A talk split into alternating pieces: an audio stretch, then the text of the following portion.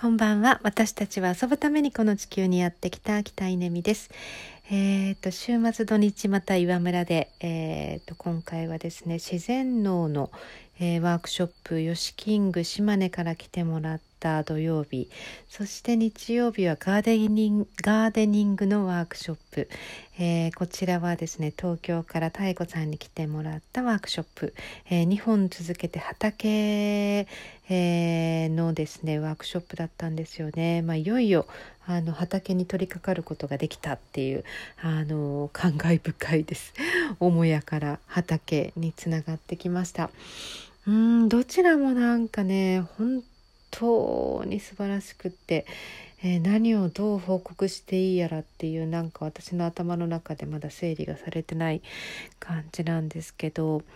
うんなんかねワークショップの詳細というよりもなんなんだろうな風風についてちょっと話してみたいと思うんですよね。風が吹いてきたんですよ。それはきっとずいぶん前から吹いてたんだと思うんですけど最近すごく自覚的になってきたっていう感じかな。うーんここここ本当にあの1週間ぐらい自覚してきたんですよね。えー、それはそうね谷崎テトラさんの,、まあ、あのちょっと勉強会に今また参加していて、えー、まあ、ずっと参加してるんですけど、えー、最近また新しいのにあの参加していて、えーと、そこで楽園っていう話が出てきたんですよね。まあ、彼が今すごく楽園というあのテーマにはまっていて、えー、まあ、楽園を探求するまたテトラさんらしい超マニアックな探求の仕方なんですけど、えーと、それを聞いていて楽園ね私が作りたいのは楽園なのかなとなんかちょっと思ってたんですよね。で土曜日ヨシキングの、まあ、パーマカルチャーそして、えー、トランジションタウンの、えー、ワークショップなのかな、うん。まあ、自然農のワークショップに参加をした時に、あのー、自然農、まあ、パーマカルチャー自然農とは楽園作りだっていうですね。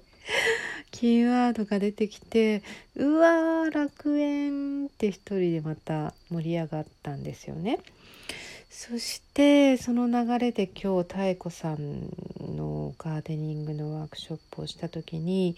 まあ、参加者も含めて妙子さんが、まあ、東京から何度も本当に足を運んでくれているのもすごいなと思ったんですけど何よりもですね今日あの幸運期っていうんですか？私初めてあの見ました。見ました。うん実際に使ってるの見たんですけど幸運期で庭をですねガーってこう耕してもらったんですよ。でもその幸運期を運転してくれているのはあの岩村の人ででも私全く存じ上げない方で、えー、なんか妙子さんがこう縁を作ってあの今日なんか突然来てくれたんですけどあのその人たちがこうこう土地を耕してくれてるのを見た時にうわー楽園がここにできるんだっていうなんかねもう確信に近いものがあのあったんですよね。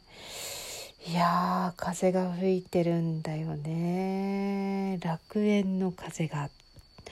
不思議なところです。本当岩村続きを楽しみにしてください。